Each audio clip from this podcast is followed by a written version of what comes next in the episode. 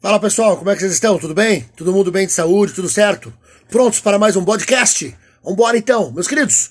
Esse podcast aí da semana é a continuação da, do período da ditadura. Faltam dois presidentes, dois generais, para a gente encerrar essa fase tão, tão nefasta da história do Brasil. Hoje nós vamos falar do senhor Ernesto Geisel, o presidente que substituiu Médici, e ele é apontado como o homem que iniciou a redemocratização do Brasil. Mas olha só, não pense não que ele é um cara todo bonzinho, que ele é um cara todo legal, porque esse momento, meus queridos, é um momento extremamente complicado. E ainda por cima, gerou vários problemas que nos atingem até hoje, não só de caráter econômico. Mas antes de tudo, claro, rola a vinheta, meus queridos. Paulada na moleira!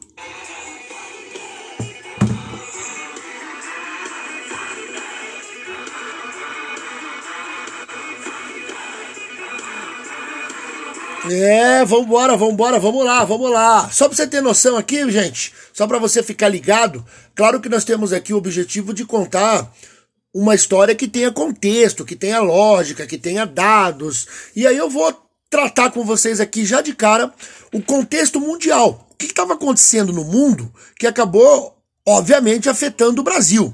O que está que que tá pegando aí? O que está rolando no mundo? Então, pessoal, só para vocês terem noção da problemática aqui, em 1973 aconteceu uma grande crise conhecida como crise da OPEP.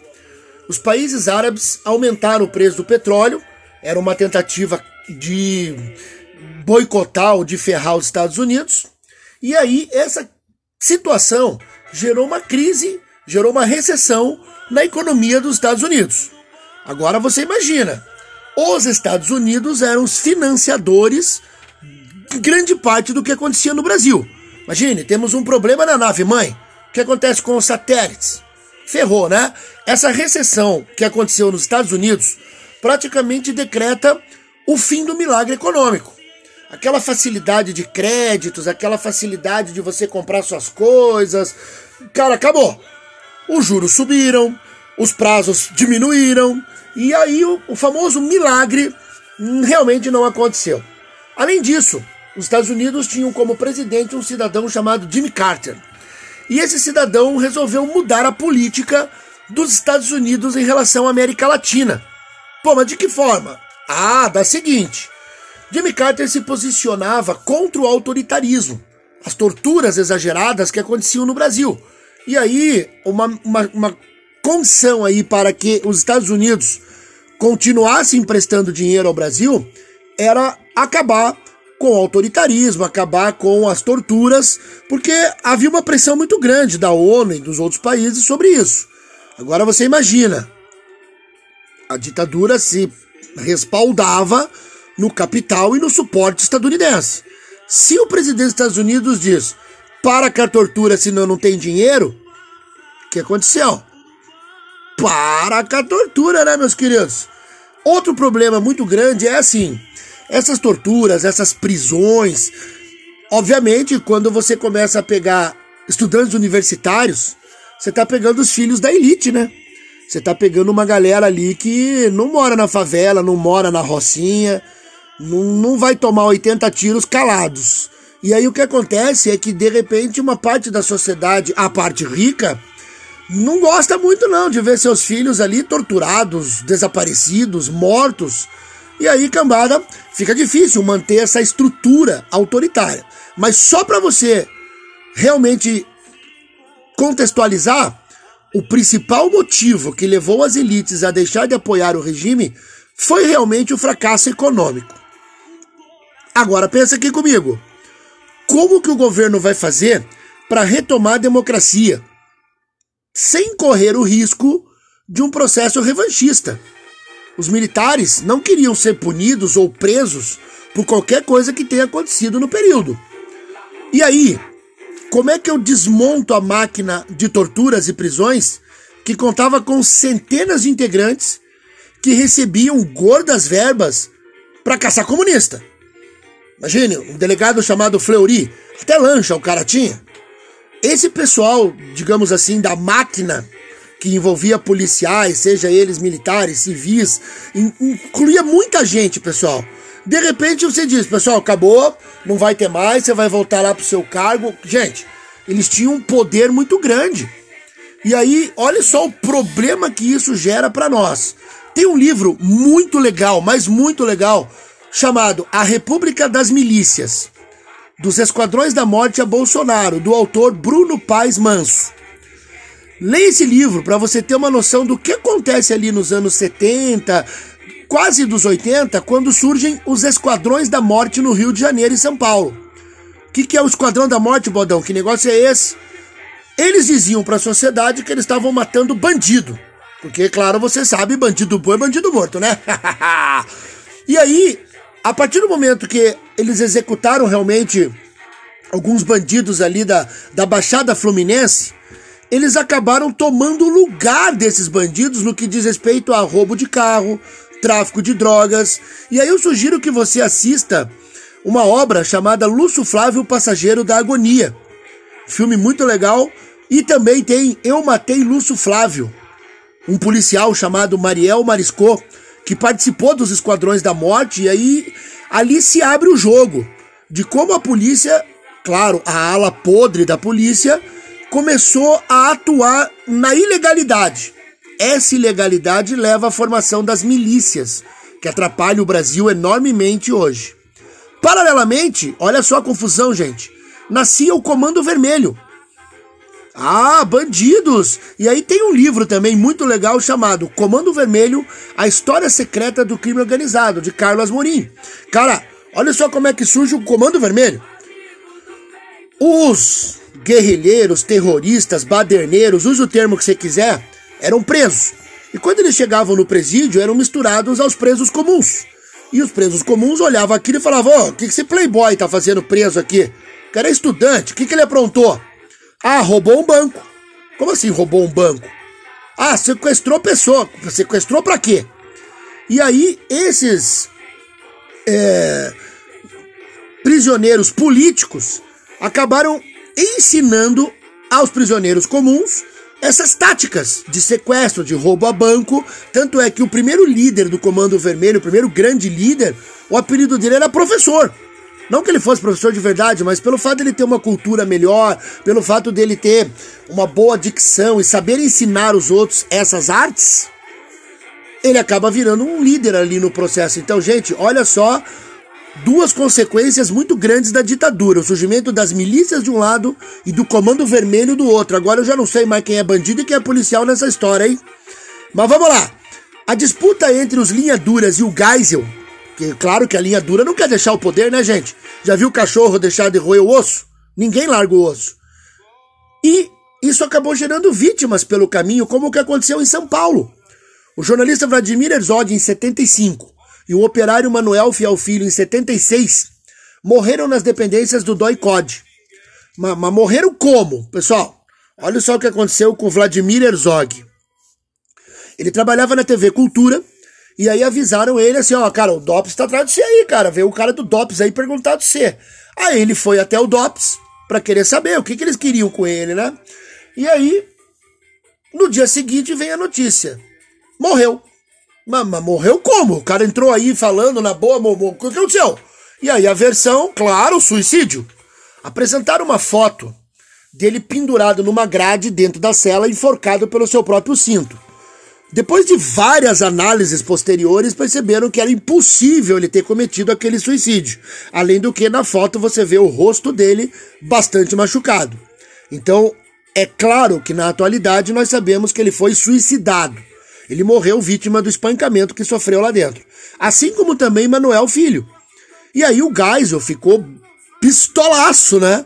porque ele estava liderando esse processo de abertura, estava negociando com os Estados Unidos, e de repente acontece isso. Teve general exonerado, teve policial, claro, também demitido, mas a linha dura começou a fazer o seguinte: a linha dura começou a explodir bombas para assustar, né, para boicotar o processo de abertura. Eles explodiam bombas e botavam a culpa na esquerda.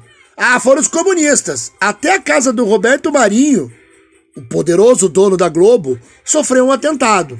Só que conforme as investigações ocorriam, ficava claro que esses grupos terroristas nem existiam mais. estavam presos, banidos, mortos, não tinha mais. E aí o Geisel vai tomando medidas para tentar resolver esse problemão aí. Pois bem, para mostrar resultados, principalmente para os Estados Unidos, que a transição democrática ia acontecer, porém, a transição democrática seria de maneira lenta, gradual e progressiva. Ou seja, nós vamos sair, mas nós vamos preparar o terreno porque os militares não querem ser punidos, é óbvio. Eu vou deixar o poder aqui para ser preso? Não. Então essa abertura lenta, você já sabe que no Brasil tudo é lento. Quando eles decretam que vai ser lento, você imagina, querido, quanto tempo. Demorou 10 anos para acontecer o processo todo. Mas em 1977 foi publicado o pacote de abril, que era um conjunto de leis para mostrar, ó, nós estamos fazendo, hein? E aí, entre elas, tinha lá a seguinte determinação: mandato presidencial é aumentado em um ano. Aí você diz, porra, mas o cara falou que ia sair e agora o mandato aumenta um ano. Além disso, foi criado o cargo de senador biônico. Aí você fala, mas que diabo é isso? O cara tinha parte robótica? Pô, nada a ver.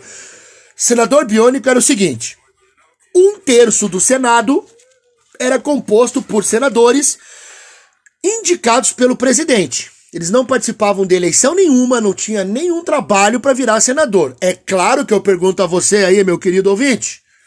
O Geisel ou o presidente nomearia inimigos? 3, 2, 1. Claro que não, né? Então vamos fazer uma conta básica aqui, porque como né, a galera costuma dizer, se você é de humanas, você não sabe matemática. Então, como eu sou de humanas, vamos fazer uma conta básica aqui. Imaginemos que o Senado tem 90 senadores. Um terço, ou seja, 30, são nomeados pelo presidente. Sobraram 60 vagas. Vamos fazer uma conta básica. Existiam dois partidos. Então vamos dar 30 vagas para a Arena, 30 vagas para o MDB. Perfeito? Entendeu a conta? Numa votação casualmente polêmica, quantos votos o governo teria a seu favor? Te dou 3 segundos. Se você disse 60, acertou. O governo sempre teria, no mínimo, 60 votos pela nossa conta aqui, né, meus queridos?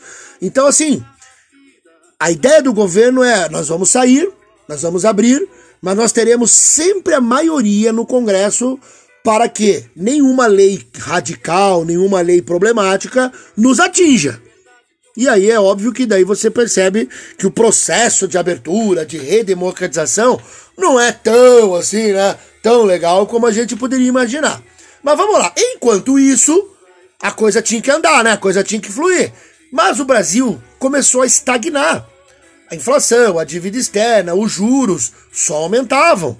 Tanto é que quando você vai se aproximando da década de 80, chamada pelos economistas de a década perdida, a economia entra num buraco, mas numa nhaca que fica ruim. Mas, ainda visando aquelas obras do milagre, nesse período o Brasil firmou um acordo com a Alemanha e comprou uma usina nuclear. Aí, claro que você vai dizer, vou fazer o que com uma usina nuclear? Ué, gerar energia. Aí, claro que você não é bobo, você diz, pô, mas gerar energia no Brasil, o modo mais óbvio é hidrelétrico. O Brasil é um país de planalto, e de muito rio. Naturalmente, nós temos a condição de gerar energia a partir da água. Vamos construir hidrelétrica? Não! Compramos uma usina nuclear. Construímos Angra 1, Angra 2 e sabe-se lá quando o maquinário está tudo lá, guardado lá. Angra 3. Até hoje, eu não sei qual é a efetividade real dessa usina. Claro que você vai dizer, não, mas ela fornece energia para quem? Para quantos? Quanto gastou nisso? Tinha corrupção? Ah, meu querido, você não é bobo, né? Óbvio que tinha. Tinha superfaturamento? Claro que tinha. Óbvio. Fica difícil assim, né? Mas vamos lá. Já no apagar das luzes, já finalizando o governo Geisel, um dos seus últimos atos, e que só foi realmente sancionado no próximo, o Figueiredo é que ficou com a bomba na mão, né? Literalmente, os caras aí, nós vamos contar essa história mais à frente. Um dos últimos momentos assim do Geisel foi promover duas coisas. Primeiro, a extinção do AI-5. Aí você vai dizer, tá, hum, é? Vou te explicar aqui para você entender. O AI-5, pelo que a gente viu, era o ato que fechava o Congresso Nacional, estabelecia a censura, e quando ele extingue o AI-5 e o outro presidente sanciona já de cara ali no janeiro de 79, 80 ali, pô, posso falar o que eu quiser, escrever o que eu quiser, filmar o que eu quiser, falar o que eu quiser? Ah, pode, é óbvio, né, gente, que vai levar alguns anos pra galera realmente ter confiança de que estava tudo liberado, que podia realmente meter o dedo na ferida. Mas a extinção do AI-5 abriu uma janela que você não fecha mais, né? Essa coisa de censura não cabe mais em lugar nenhum. Abaixo a censura.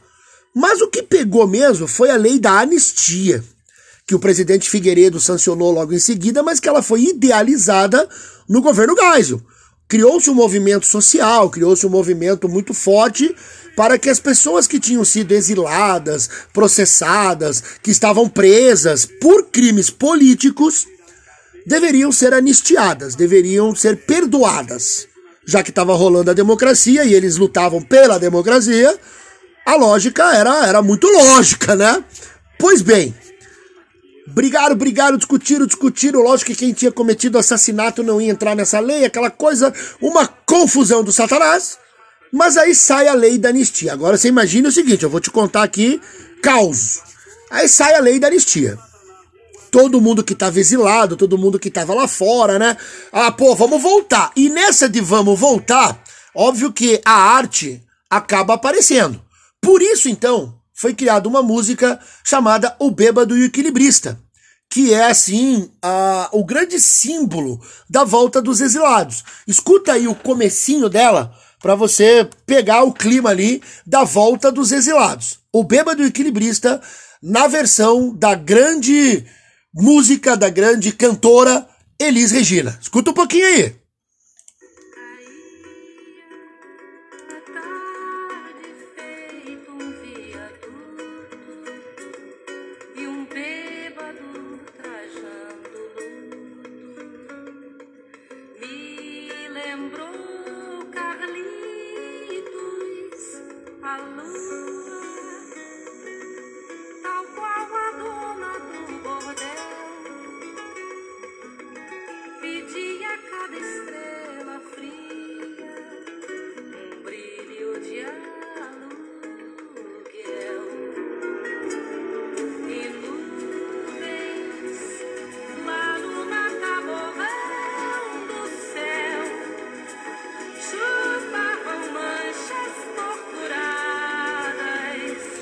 Você vê como a censura já estava passando, olha só. Ela cantou sobre tortura. E passou, hein? E passou. E aí você escuta o resto aí para você ter noção de como essa música é poética, é bonita e é importante para aquele momento. Aí tá, né? Os caras voltam, beleza, vamos, vamos retomar a vida, né? E aí alguns vão, não, peraí. Calma aí. Pô, fui preso, fui torturado e crime de tortura, segundo a ONU e segundo um documento que o Brasil assinou em 1948, o crime de tortura é imprescritível, não, não, não, tem, não tem data para acabar e é contra os direitos humanos. Aí toda uma galera né, vai entrar na justiça contra o governo, contra o Estado. E aí o que, que eles descobrem? Que a lei da anistia foi para os dois lados. Quem prendeu, quem foi preso. Quem bateu, quem apanhou. E aí você descobre que o Brasil é o único país da América Latina que teve todo um regime ditatorial e ninguém, exatamente ninguém, foi punido por crimes de tortura nesse país.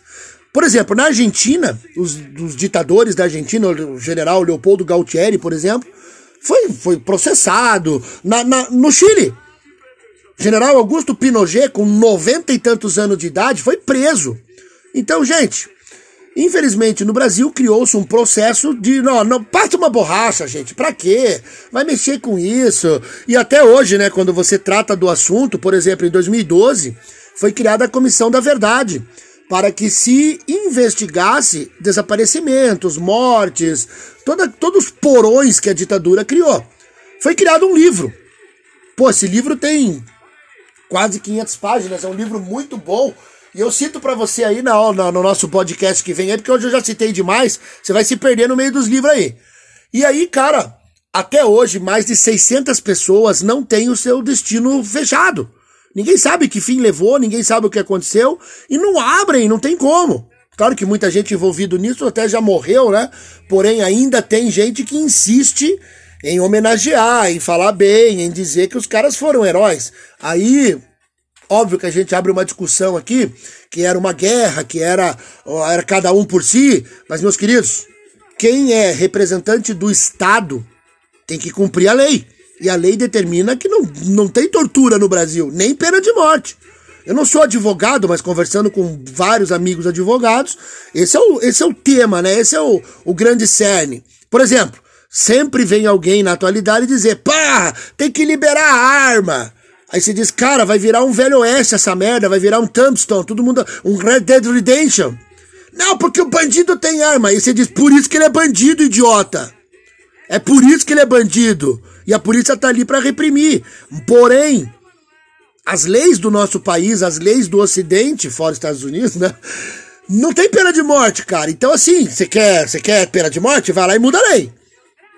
Por enquanto ela não tem. Então, galerinha, o que importa pra gente aqui é perceber que a lei da anistia, ela foi, ela foi muito mais positiva, ela foi muito mais interessante para o governo do que para os próprios exilados, porque os caras voltam até retomar a vida, aquela coisa, e aí fica sempre aquela ferida aberta. Ó, tem um documentário, ó, agora eu vou finalizar com as dicas aqui. Tem um documentário muito legal chamado A Torre das Donzelas, que era onde as mulheres eram levadas quando eram presas, e aí você vê um documentário de senhorinhas na atualidade com 70 anos, e que enfrentaram a ditadura, eram estudantes na época, né, 50 anos atrás, e enche de orgulho você vê aquelas velhinhas ali, ainda assim com aquela, com aquele, com aquela veia, sabe, de não aceitar a imposição, de não aceitar o status quo, de não aceitar o machismo. São senhorinhas de 70 anos, cara, mas não aceitam. Para essas velhinhas eu boto palma. Agora, para aqueles outros velhos debiloide lá que ficam enaltecendo o torturador, aí não. Aí não tem palminha, não. Agora, para essas senhorinhas, cara, Palmas mesmo, ó. Escuta aí. Palminha para elas. Bom, meus queridos, espero que vocês tenham curtido aí o, o, o, nosso podcast da semana. Vocês ouviram ao fundo uma série de musiquinhas ali que eram realmente populares nos anos 70. Musiquinhas assim que todo mundo ouvia, do, do mais pobre ao mais rico, em churrascos, em festas. E aí tinha lá, por exemplo, Nelson Ned, Sidney Magal, Frenéticas, AGP, Lindomar Castilho. Falando nisso, Lindomar Castilho pegou uma cana braba porque assassinou a ex-mulher. Ciumentão pra caramba foi lá, matou a mulher, pegou uma cana braba. E só por curiosidade, para fechar mesmo, foi nesse período do governo Geisel que foi aprovada a lei do divórcio no Brasil. Até 1977 não havia o divórcio no Brasil, era proibido. Era aquela coisa da igreja, assim, tipo, casou que a morte o separe. O que, que os maridos faziam? Matava as mulheres. Eita, Brasilzão bonito, hein? Puta que pariu. E pra quem diz que é mimimi, pessoal, pra quem diz que isso é besteira, aqui na minha cidade, nessa semana, um ex-policial, claro, um cidadão de bem, matou sua ex-mulher aqui no trânsito. Você deve ter visto essa notícia aí nos jornais aí. Simplesmente o cara chegou, parou a moto e meteu bala na mulher e depois se matou. Cidadão corajoso, né? Cidadão. O famoso, né? Bom, meus queridos, além desses aí, Roberto Carlos, Benito de Paula, Clara Nunes, Tim Maia, Bete Carvalho. Eita, lembranças boas da infância, lembranças que fazem a gente pensar em família, que fazem a gente pensar é, naquela coisinha da casa de vó. Muito bom, muito bom. Então, para finalizar, curta mais um pouquinho aí da nossa, da nossa playlist aí, que óbvio, né? tem 50 anos. É, olha esse sambão aí da Bete Carvalho, grande Bete Carvalho. Um abraço, pessoal! Pode chorar, pode chorar, vai chorar, chora.